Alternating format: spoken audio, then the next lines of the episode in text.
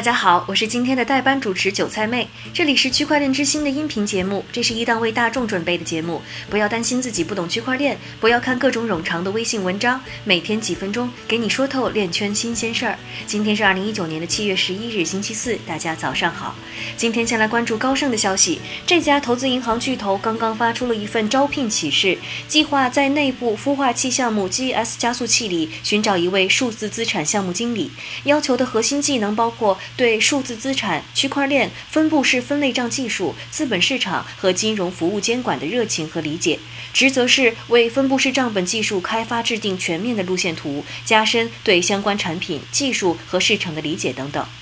尽管招聘信息里几乎没有透露数字资产项目的细节，但这一职位被规划到了高盛的证券部门，可见高盛希望在数字资产方面比以往任何时候都走得更远。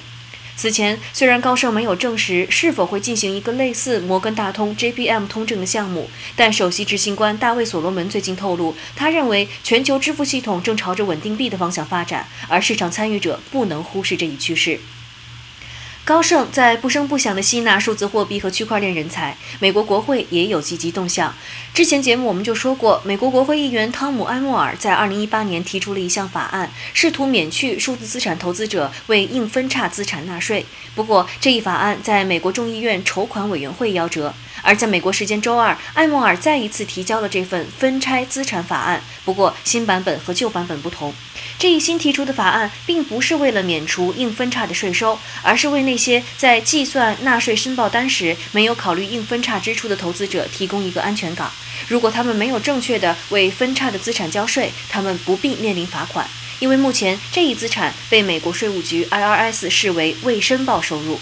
埃默尔还表示，此举也是为美国企业免去因模糊的法律而造成的负担，促进区块链产业的增长。因为只有法律明确了，才能被用来遵守。下面的时间还是交给韭菜哥，他为我们准备了一组链圈的最新快讯。我们今天呢，先来看看有关行业融资方面的消息。全球第五大石油和天然气巨头壳牌宣布，进一步呢将对区块链进行探索。目前，他们已经正在向一家纽约的创业公司 Lo3 进行投资。Lo3 使用以太坊技术，使个人更容易买卖本地生产的能源。不过呢，具体的投资金额他们还没有对外透露。另外，支付巨头 Visa 宣布，他们将要向创业公司 Anchorage 投资四千万美元。Anchorage 是一家为机构投资者提供数字货币持有量担保的初创公司。我们再来看看有关行业合作方面的消息。首先，数字货币交易所 DX Exchange 宣布将和加密钱包制造商 CoinBX 展开合作，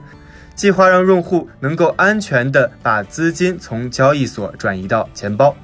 另外，区块链的技术公司 Bitfury 宣布和美国的 Provident 银行合作，目标呢是为数字资产公司提供银行服务。